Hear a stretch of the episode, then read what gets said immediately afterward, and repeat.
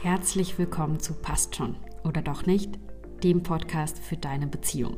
Ich bin dein Host Chiara und ganz egal, ob du gerade am Anfang einer Beziehung stehst, dich in einer langjährigen Partnerschaft befindest oder dich einfach nur persönlich weiterentwickeln möchtest. Im Passt schon Podcast teile ich mit dir Erkenntnisse, Erfahrungen aus der Praxis als Beziehungscoach und bewährte Strategien. Die werden dir dabei helfen, Herausforderungen zu meistern, die Beziehungen ebenso mit sich bringen. Dabei schauen wir uns Themen an wie effektive Kommunikation, Konfliktlösung, Intimität, Selbstliebe und noch viel mehr. Schön, dass du heute dabei bist. Lass uns gleich loslegen. Hallo und herzlich willkommen zu dieser neuen Podcast-Folge. Und das ist eine ganz besondere Podcast-Folge, denn ich habe mir auch heute wieder eine Expertin an die Seite geholt. Und diese Expertin ist Franziska. Franziska ist verheiratet. Sie ist Mama einer sechsjährigen Tochter, lebt in Kärnten in Österreich.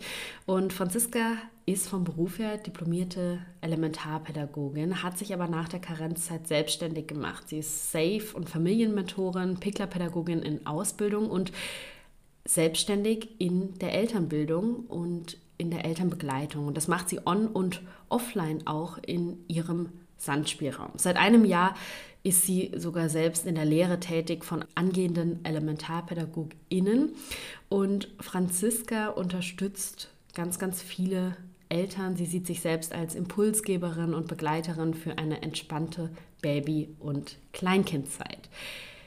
Herzlich willkommen, Franziska. Schön, dass du da bist. Ja, ich freue mich sehr. Danke für die Einladung, liebe Chiara. Wunderbar. Wir widmen uns heute gemeinsam einem ganz, ganz wichtigen Thema, nämlich der wechselseitigen Beziehung, glaube ich, kann man sagen, zwischen Partnerschaft und Kind. Denn in meinem Podcast passt schon, geht es ja auch immer darum, bestehende Konzepte oder Dinge, die man eben schon immer so getan hat, zu hinterfragen, sich selbst zu hinterfragen, Dinge vielleicht auch neu zu denken. Und ich bin mir sicher, dass Franziska euch da mit ihrer professionellen Perspektive und der ganzen Erfahrung, die sie mitbringt, auch einfach nochmal einen neuen Blickwinkel schenken kann auf das Thema Partnerschaft und Kinder. Und womit beginnt das alles? Natürlich mit der Geburt eines Babys. Und deshalb ist meine erste Frage an dich, Franziska, welchen Einfluss hatten so eine Geburt eines Kindes auf die Partnerschaft? Ja, also ich würde ja fast noch noch früher anfangen. Ich glaube, dass dieser Einfluss auf die Partnerschaft tatsächlich schon vielleicht sogar mit dem Kinderwunsch beginnt, ja, wenn, wenn der besteht. Also es gibt ja auch Paare, die ähm, ohne großen Kinderwunsch ein Kind bekommen oder, oder schwanger werden. Aber ich denke, sobald ja, sich da ein, ein kleines neues Wesen in diesen Bauch einkuschelt und beginnt zu wachsen, hat das wahrscheinlich schon einen Einfluss aufs Barsein, weil ja, ab dem Moment ist man halt schon nicht mehr nur zu zweit, sondern äh, da wächst ähm, das Kind ja schon heran und ist zwar noch nicht sichtbar und noch nicht im Äußerlichen am Arm fühlbar, aber doch, ähm, glaube ich, bringt es schon auch diese, diese Monate der Schwangerschaft auch schon richtig viel Einfluss mit aufs Paarsein. Natürlich, wenn dann hoffentlich das Kind munter und gesund geboren wird, im Idealfall auch friedvoll und sanft ankommen darf in unserer Welt, dann geht die Reise, glaube ich, so richtig los. Ähm, und ich möchte gern was zitieren aus einer meiner Ausbildungen. In der Ausbildung zur Familienmentorin war einer der ersten Sätze, die unser Lehrer uns damals serviert hat, ähm, war so, ja, die ersten drei Jahre mit einem Kind sind eine Persönlichkeitsentwicklungsachterbahnfahrt. Und das betrifft natürlich das Individuum, also jeden Elternteil für sich, aber absolut auch das Paar. Und tatsächlich, ja, jetzt bin ich im siebten Jahr Mama und wir sind im siebten Jahr Eltern sozusagen sind schon länger in der Partnerschaft, schon nächstes Jahr schon äh, zehn Jahre verheiratet und mit äh, einer lieben Freundin, da ist dann in den letzten Jahren auch mal so die Ergänzung gefallen, ja, und manchmal ist es nicht nur eine Achterbahnfahrt, sondern eine Horrorfahrt. Ja, das ist schön, schön gesagt. Ich, ich finde es cool, dass du gleich von Anfang an so einen Realismus reinbringst und ähm, wir nicht auf dieser Bubble schweben oder auf dieser Wolke. Ja, es ist das Schönste der Welt. Ist es wahrscheinlich auch auf eine gewisse Art und Weise. Aber ich glaube auch, es ist ganz, ganz wichtig, diese realistischen Seiten des Elternseins äh, auch einfach zu zeigen, alleine schon die Vorstellung, du hast deine Rolle als Partnerin, du hast deine Rolle vielleicht noch in ganz vielen anderen Lebensbereichen als Tochter, als Arbeitnehmerin gegebenenfalls oder in deinem Fall jetzt als Ausbildnerin. Und plötzlich kommt da auch einfach auf der Identitätsebene eine neue Rolle dazu. Und nicht nur für dich eine neue Rolle, sondern auch für den Partner gegebenenfalls eine neue Rolle und für euch als Paar dann auch nochmal als Eltern irgendwie eine ganz neue Rolle. Das ist ja echt crazy, wenn man sich das mal überlegt. Ja, ich schenke tatsächlich gerade jetzt in den ersten fünf Minuten schon ziemlich reinen Wein ein.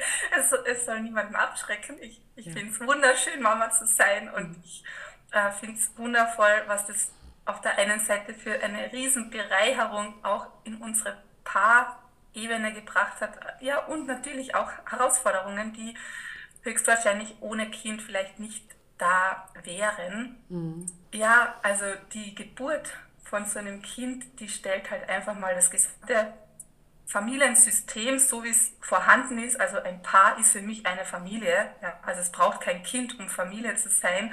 Und die Geburt stellt dieses ja, System einfach einmal auf den Kopf. Ja. Eine 180-Grad-Drehung und ähm, wirbelt ebenso, wie du sagst, auch die Rollen der einzelnen Systemmitglieder oder Familienmitglieder einmal durcheinander. Also das kann man sich so vorstellen wie so ein Spielfeld und jemand kommt und schüttelt dann einmal dieses, dieses Spielfeld und die Spielfiguren, die wirbelt es einfach mal durcheinander und ähm, also ich glaube, was vielleicht noch wichtig ist zu sagen, auch wenn wir uns heute primär über, über Partnerschaften ähm, zwischen Männern und Frauen unterhalten, möchte ich da auf jeden Fall, und du nickst auch schon, betonen, dass wir natürlich alle Varianten von Partnerschaften ansprechen, ähm, auch Frauen, die mit Frauen Eltern werden oder Männer mit einem anderen Mann eine Elternschaft eingehen. Genau. Es werden diese Rollen neu eingenommen. Ja, oder zumindest diese Plätze in diesem Familiensystem.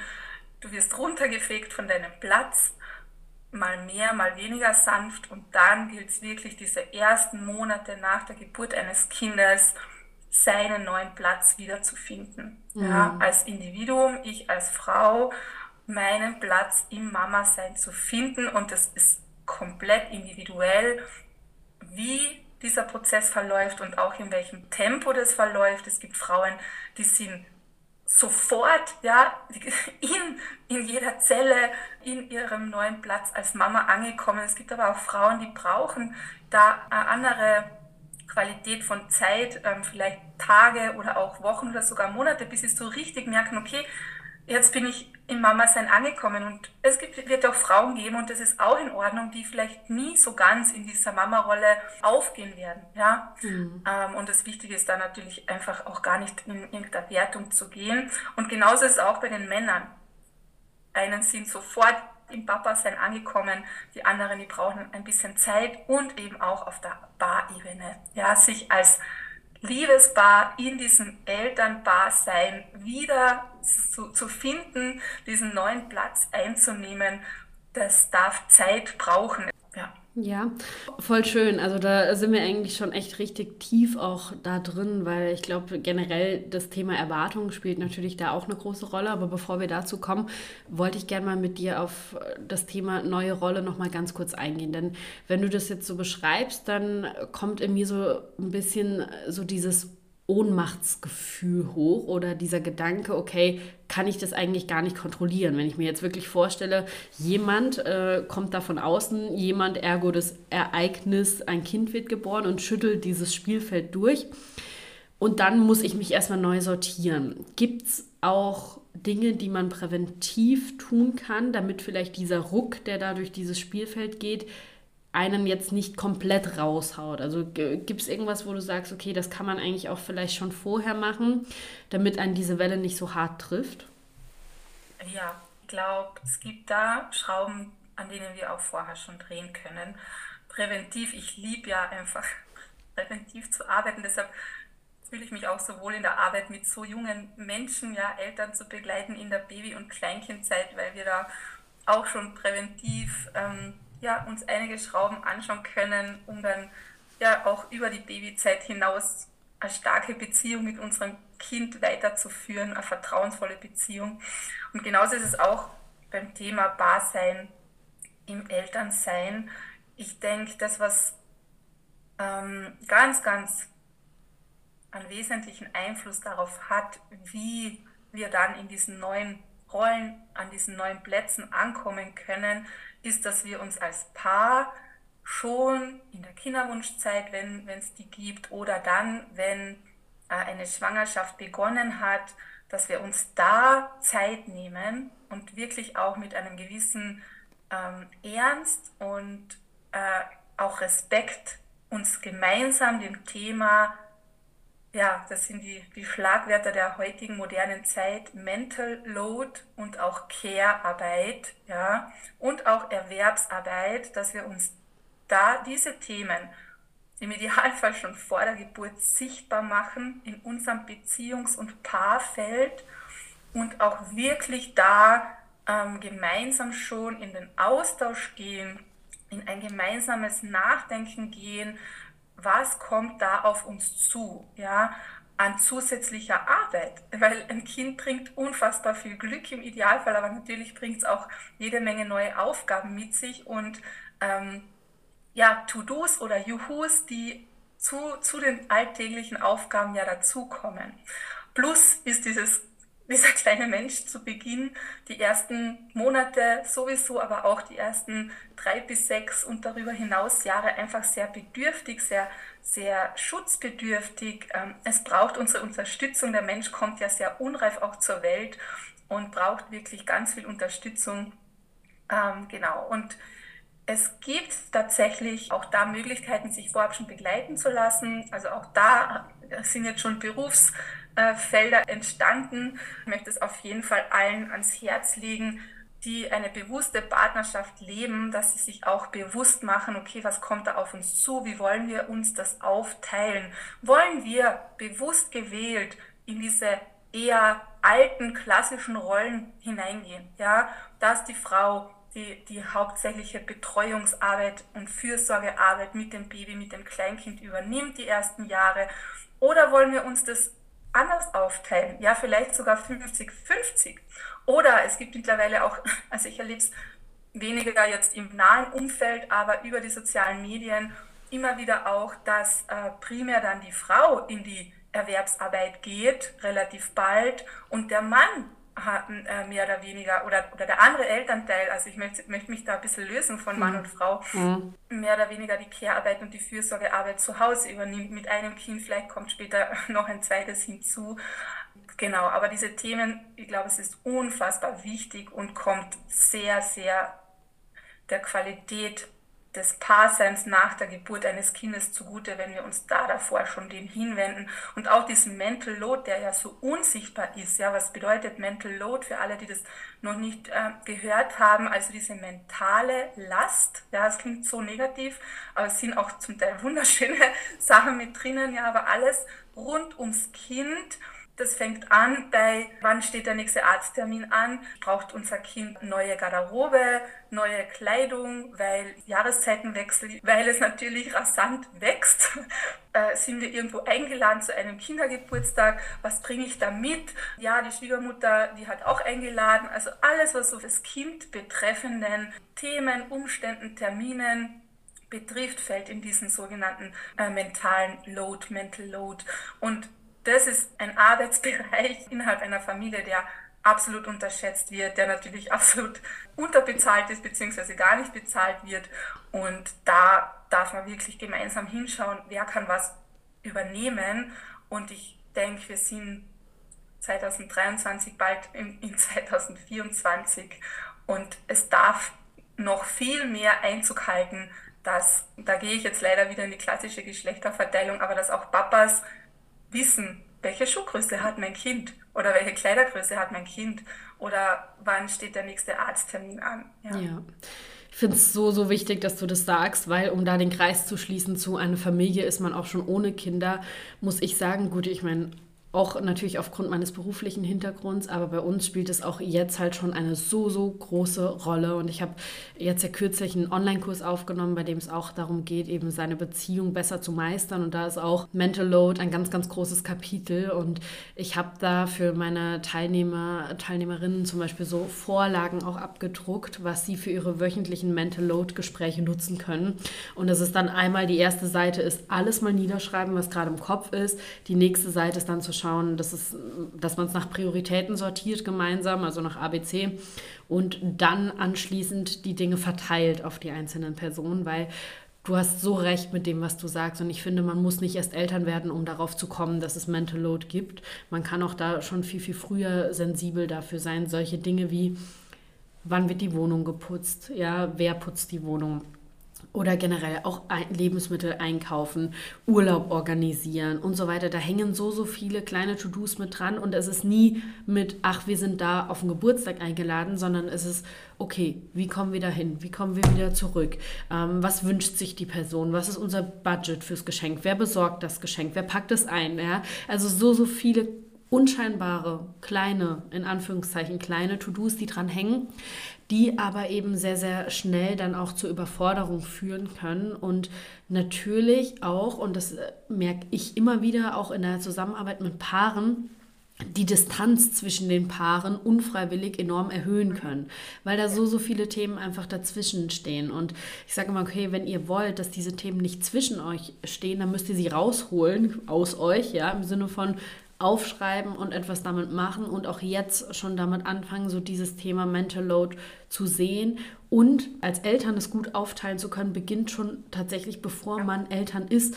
Denn wenn der Vater nicht weiß, was das Kind für eine Schuhgröße hat, dann beginnt auch das schon viel, viel früher, nämlich dass der Vater offenbar oder einfach die zweite Person in der Beziehung, ja, nicht früh genug involviert ist. Und ich glaube, das ist auch eine ganz, ganz schmale Gratwanderung. Würde mich interessieren, wie du das siehst, zwischen, okay, ich will, dass mein Mann involviert ist, aber ich reiße auch alles an mich, sobald das Baby da ist. Und nur ich mache das gut genug und ähm, warte, der hat dem Kind ein grünes T-Shirt mit einer lilanen Leggings angezogen. Das geht ja gar nicht. Ähm, wie, was sind deine Gedanken dazu? Weil das ist tatsächlich eine Dynamik, die ich häufig erlebe, wenn ich mit Paaren arbeite.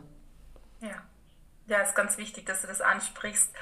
Und tatsächlich kann ich da auch wirklich aus persönlicher Erfahrung sprechen, weil das auch bei uns tatsächlich wirklich ein großes Thema gewesen ist. Ich bin die Pädagogin, die, die Expertin für die Baby- und Kleinkindzeit. Mein Mann kommt beruflich aus einem ganz anderen Feld, also kommt da überhaupt, ist überhaupt nicht mit so einem Vorwissen und einer Vorerfahrung in der Begleitung von jungen Kindern ins Elternsein hineingegangen.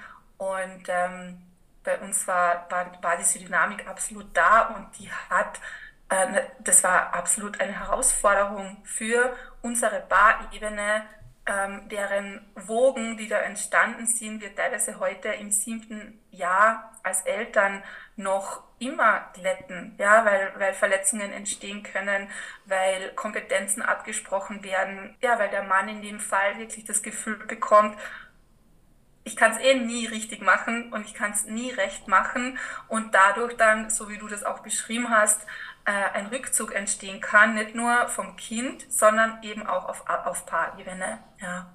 Und deshalb ist es, glaube ich, doppelt und dreifach wichtig, genau, sich zuvor zu diesen Themen Gedanken zu machen. Und ich glaube, was, was auch etwas ist, was dem vorbeugen kann, ist, dass wir Rituale etablieren, ja, und die haben wir ja meistens schon, wenn wir in einer Partnerschaft sind, die wir dann auch, wenn wir Eltern werden, nicht sozusagen im Sand verlaufen lassen oder abreißen lassen, ja.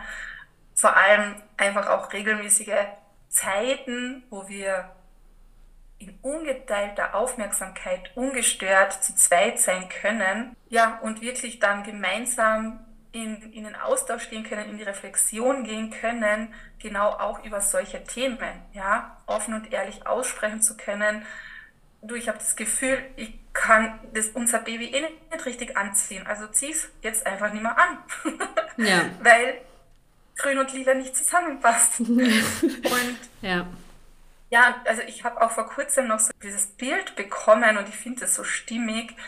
Jedes erfolgreiche Unternehmen, wo, wo mehrere Menschen zusammenarbeiten, um Visionen zu verwirklichen, um Ziele zu erreichen, die haben regelmäßige Teammeetings. Und, und es war halt so die Frage, ja, warum habt ihr als Bar keine regelmäßigen Meetings? Also es klingt jetzt sehr äh, unternehmerisch und trocken vielleicht, aber warum habt ihr als, als Paar, auch als Elternpaar oder als Liebespaar im Elternsein keine regelmäßigen Meetings, um ja, zu schauen, was, was ist unsere gemeinsame Vision, um mhm. zu schauen, hey, wie geht's denn dir?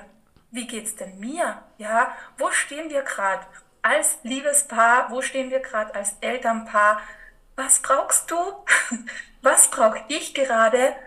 Was kann ich vielleicht auch nächste Woche Gutes tun für dich und umgekehrt und das wirklich im Idealfall wöchentlich sich als Fixtermin, so wie jeden Morgen sich die Zähne zu putzen, äh, im Idealfall einmal wöchentlich äh, so ein, ein Paar-Meeting zu etablieren. Und das im Idealfall auch schon vor der Schwangerschaft, äh, ja. vor, der, vor der Geburt, genau. Ja. Oder schon vor der Schwangerschaft. Du, vor der Schwangerschaft auch, weil auch da gibt es natürlich Themen, über die man spricht. Also wir persönlich, wir haben das jeden Sonntag um 18 Uhr und ich höre dann oft, wenn ich auch diese Tipps meinen Paaren mitgebe, dass sie dann sagen, ja, aber mein Partner ist da nicht so begeistert davon und er findet das nicht so cool. Und das sind Dinge, die müssen wir halt erstmal lernen. Die wenigsten von uns sind in einer Familie aufgewachsen, in der es Family Meetings gab. Ja, ich wünsche mir, dass es irgendwann nur noch Familien gibt, die so etwas haben, die auch die Kinder dann da involvieren und mit den Kindern gemeinsam über anstehende Dinge sprechen, wenn die in einem gewissen Alter sind.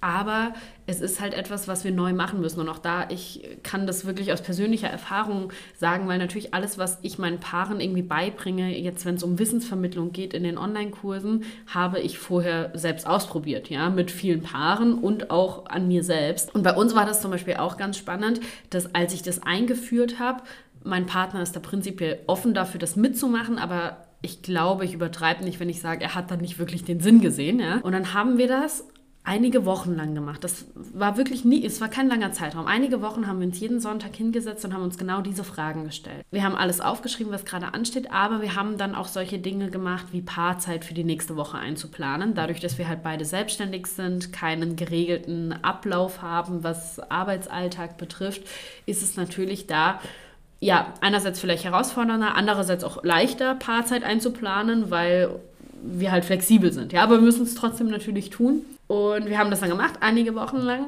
Und dann ähm, war auch eine Zeit, in der ich irgendwie krank war. Er war unterwegs mit unserer Firma. Und als er wieder zurückgekommen ist, hatten wir gerade so die erste gemeinsame Woche miteinander begonnen. Und ich glaube, es war dann Mittwoch oder Donnerstag, als er zu mir kam und gesagt hat, boah, ich fühle mich so verloren, können wir bitte uns nochmal hinsetzen und uns unseren Wochenplan gemeinsam schreiben. Und es war für mich so ein Moment, da habe ich drei Kreuze gemacht, ich war so, Halleluja. es funktioniert, obwohl ich das natürlich auch immer wieder sage, unterschätze nicht den Einfluss, den du selbst auf deine Partnerschaft hast. Wenn du Dinge veränderst, wird sich auch die Partnerschaft langfristig verändern. Aber ich erlebe das so oft, dass Wünsche geäußert werden und Dinge an einen Menschen rangetragen werden, du musst das machen, du musst das verändern und du sollst das machen und einfach mal so dieses Walk to Talk und einfach mal losgehen und dann vielleicht gemeinsam drauf kommen, hey, das tut uns wirklich gut und wir wollen das weitermachen.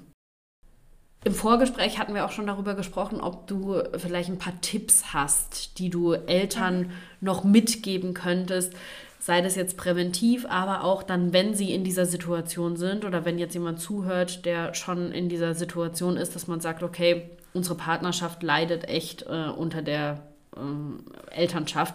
Was, was können die Menschen tun? Ja. Ja, also das, was ich, ähm, was ich so Gold wert finde, was man sich wirklich als Mantra mitnehmen darf, wenn man Eltern wird als Paar oder schon Eltern geworden ist, ist ähm, ja zum einen so ein, ein Satz vom Jesper Juhl, ein dänischer Familientherapeut gewesen, der sehr wertvolle Botschaften mit Eltern geteilt hat. Und er hat es so gut auf den Punkt, Punkt gebracht, ähm, und das, glaube ich, schließt jetzt auch nochmal so gut den Kreis unseres Gesprächs, so dieses, wenn wenn ein Kind geboren wird und dann diese Plätze einmal durcheinander gewürfelt werden, eben auch dieser, dieses Paar wird durcheinander gewürfelt und er hat diese Botschaft äh, geteilt, dass das Paar, ja, das Paarsein das erste Kind der Familie ist. Das ist ein äh, wichtiges Mantra, was man sich, glaube ich, auch schon vor dem Elternwerden auch mitnehmen kann. Ja, und, und auch aus der familiensystemischen ähm, ja, Forschung und Arbeit, kennst du dich ja auch so wunderbar darin, damit aus, ähm, ist es auch so, dass das Paar über sozusagen ähm, dem Kind steht, ja, und Vorrang hat vor dem Kind. Das Paar hat Vorrang vor dem Kind und das ist natürlich in diesen ersten Wochen, wenn da ein neugeborenes Baby in unseren Armen liegt, ähm, fast unmöglich, das zu leben, weil dieses Baby so uns so sehr braucht, ja, ähm, um seine körperlichen Bedürfnisse gestillt zu bekommen, aber auch seine emotionalen Bedürfnisse nach Sicherheit, nach äh, körperlicher Nähe, nach Liebe, nach Geborgenheit, nach Bindung, ja, das Bindungsband, das schon in der Schwangerschaft geknüpft wird, ganz zart und dann aber mit der Geburt natürlich jede Stunde, jeder, jeden Tag, jede Woche ähm, sich stärker ausbaut. Ähm, und gleichzeitig ist es, glaube ich, wirklich, wirklich ein guter Reminder, wenn sich Paare diesen Satz aufschreiben, wenn sie sich das als Reminder setzen, wir als Paar sind unser erstes Kind. Und dieses erste Kind braucht dieselbe Fürsorge, ja, dieselbe Aufmerksamkeit, dieselbe Liebe, dieselbe Bedürfnisstillung wie auch unser physisch echtes Babykind, das jetzt äh, in unseren Armen liegt, ja. Mhm. Und ich denke, das was, das, was vielleicht auch noch so ein ganz wertvoller Tipp ist, dahingehend, wie können wir das dann umsetzen, ja, dieses Mantra oder diesen Reminder, dass wir zum Beispiel wirklich darauf achten und beide, ja, ich sage auch immer, lieben ist ein, ein äh, Verb, man muss es tun, ja, äh, habe ich auch mal irgendwo gelesen, kommt nicht von mir dieser Spruch, aber kann ich gerade die Quelle nicht äh, mehr mir ins, in den Kopf holen. Mhm. Man muss es tun und beide müssen es tun und dass wir auch so diese Körperlichkeiten nicht abreißen lassen. Ich spreche jetzt noch nicht mal von Sex, ja, das ist mal ganz ein anderer Bereich, ähm, aber körperlich einfach sich nahe zu sein und da auch wieder zu schauen, was gibt es für Rituale jetzt schon, ja, gibt es einfach diesen klassischen Gute-Nacht-Kuss jeden Abend, ja, wenn man gemeinsam ins Bett geht, oder gibt es einen guten Morgenkuss, oder gibt es irgendeine besondere Körperlichkeit, wenn wir uns verabschieden morgens, wenn, wenn wir aus dem Haus gehen,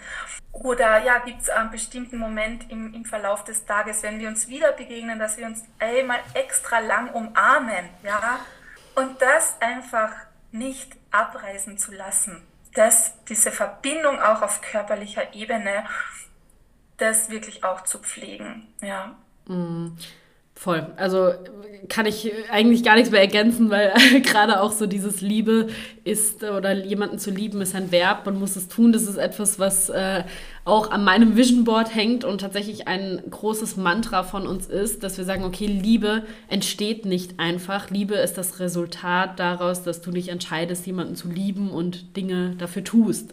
Generell dürfen wir wegkommen von dem Gedanken, dass Elternschaft oder Partnerschaft etwas ist, was schon irgendwie laufen wird, sondern hin zu einem Gedanken, ihr als Paar seid der Gestalter eurer eigenen Partnerschaft und die Partnerschaft bzw. die Elternschaft ist heute so, wie sie ist, weil ihr zu irgendeinem Zeitpunkt Entscheidungen getroffen habt, bewusst oder unbewusst, die euch dahin gebracht haben. Und ihr selbst seid in der Verantwortung auch dafür, das zu verändern. Und ihr, ihr seid auch in der Macht, ihr könnt es verändern, weil ich glaube, auch dieses Wegkommen von diesem Ohnmachtsgedanken, oh, ich kann ja eh nichts daran ändern und ich bin ja Opfer meiner Umstände, ist natürlich etwas, was nicht förderlich ist. Und das ist mir persönlich auch so ein großes Anliegen, da einfach Paare ähm, zu ermächtigen, zu sagen, hey, nehmt eure Beziehungen selbst in die Hand und ihr werdet merken, desto besser ihr als Paar miteinander seid und funktioniert und desto tiefer auch eure Verbindung und eure Liebe ist, desto bessere Eltern könnt ihr natürlich auch sein.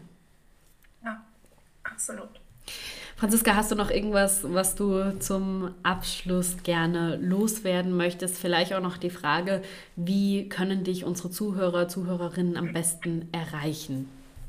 Ja, also das, was ich abschließend voll gern noch als so letzten, letzten Impuls, auch wirklich praktischen Impuls mitgeben mag, ist auch nochmal so ein, ein prägender Satz und der, der zu allem, über das wir uns jetzt schon unterhalten haben, glaube ich, nochmal richtig gut dazu passt, dass die Gefahr heute, wo, wo immer mehr Eltern sich zum großen Glück dafür ganz bewusst entscheiden, ihre Kinder friedvoll zu begleiten, ja, eher wegzugehen von klassischer Erziehung, die halt zum Teil sehr gewaltvoll sein kann, mehr hin zu in Beziehung, ja, in, in, in äh, stärkender Beziehung Kinder beim Großwerden zu begleiten.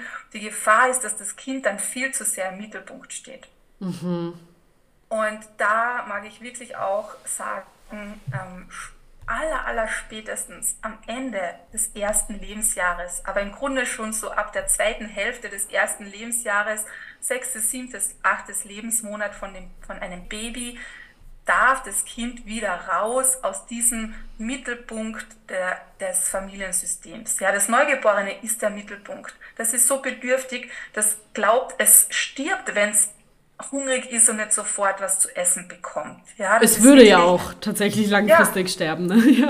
ja. so ist es.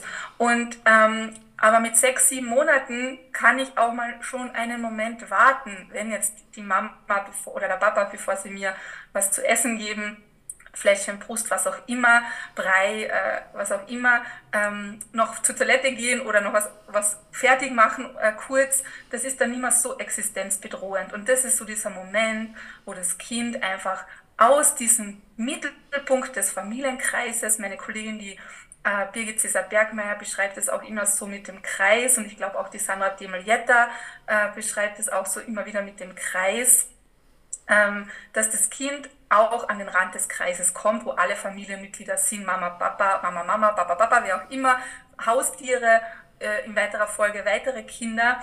Und, ähm, und das darf sich auch wirklich ganz praktisch im Familienalltag so zeigen und indem wir sagen, auch uns als Eltern immer wieder fragen, wo sitzt unser Kind zum Beispiel beim Tisch, ja, wenn es dann schon älter ist und auch schon am Familientisch mit dabei sitzt, ähm, oder auch schon davor in diesem äh, halbliegenden Babystuhl, genau Hochstuhl, steht das zum Beispiel zwischen uns.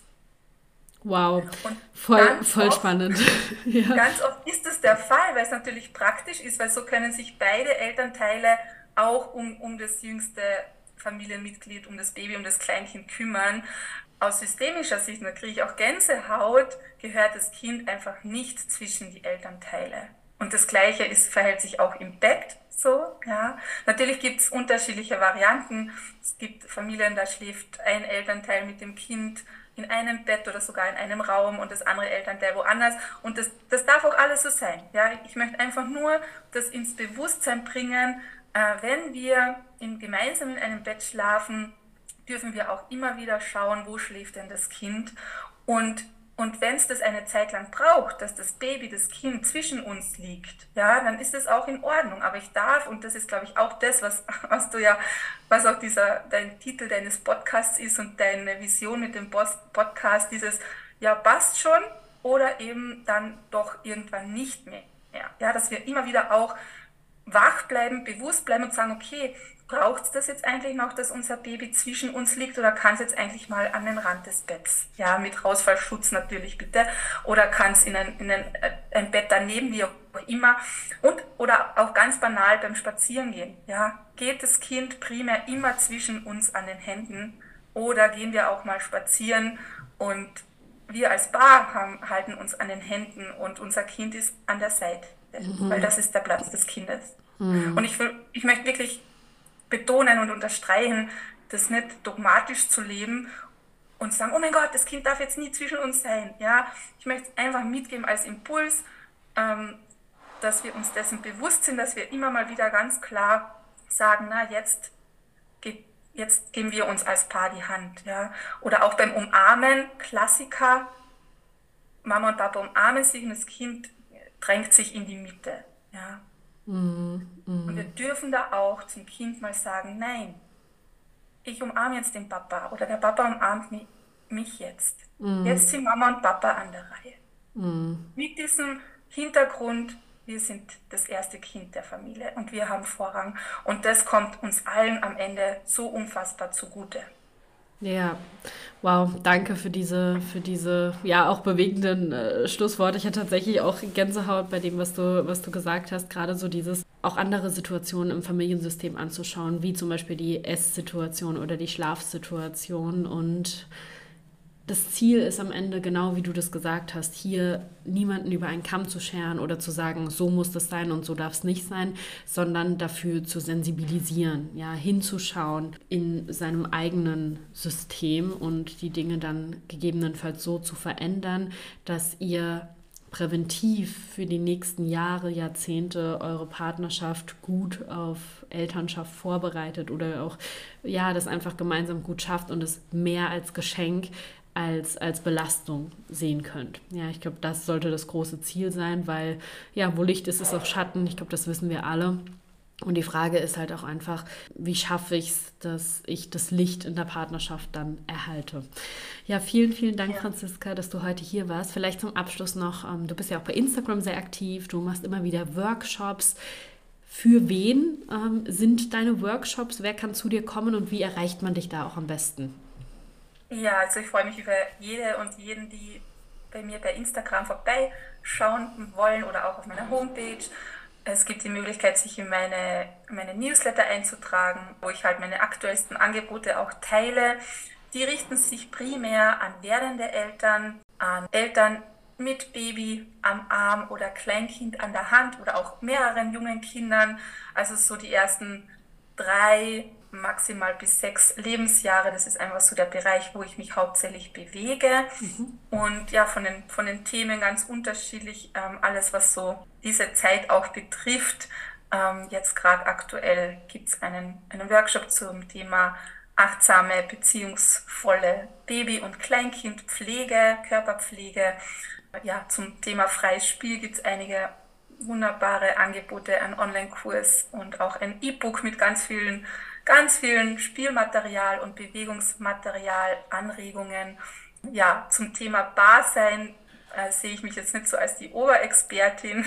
Aber du hast ja trotzdem sehr, sehr wertvolle Impulse, weil du ja auch beide Seiten kennst. Also ich glaube, ja. das muss man auch immer dazu sagen. Okay. Ja, aber es ist jetzt nicht keines meiner, meiner Spezialgebiete. Äh, also ich bin mehr mit dem Fokus wirklich am Kind und wie können wir das ähm, miteinander mit unseren Babys und Kleinkindern wirklich fein gestalten, dass es am Ende ja, entspannt und leicht für uns alle ist. Ja. sehr cool. Dann machen wir das doch so, dass ich euch in die Podcast-Beschreibung den Link mhm. von Franziskas Instagram-Profil als auch von ihrer Homepage reinpacke und dann könnt ihr da sehr, sehr gerne mal stöbern.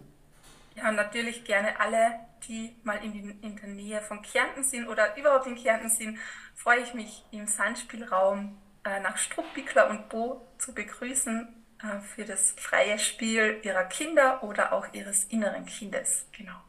Sehr schön. Danke dir, Franziska, dass du heute hier warst. Ich glaube, das war eine sehr, sehr wertvolle Podcast-Folge. Ich glaube, da können sich sehr, sehr viele Menschen, Eltern, werdende Eltern, einiges davon mitnehmen. Und ja, ich danke dir wirklich für die ganzen Tipps, die du jetzt auch hier heute kostenlos dann den Hörer und Hörerinnen mitgegeben hast. Danke dir. Ja, so gerne und ich freue mich, wenn es ein, ein nächstes Mal gibt. Auf jeden Fall.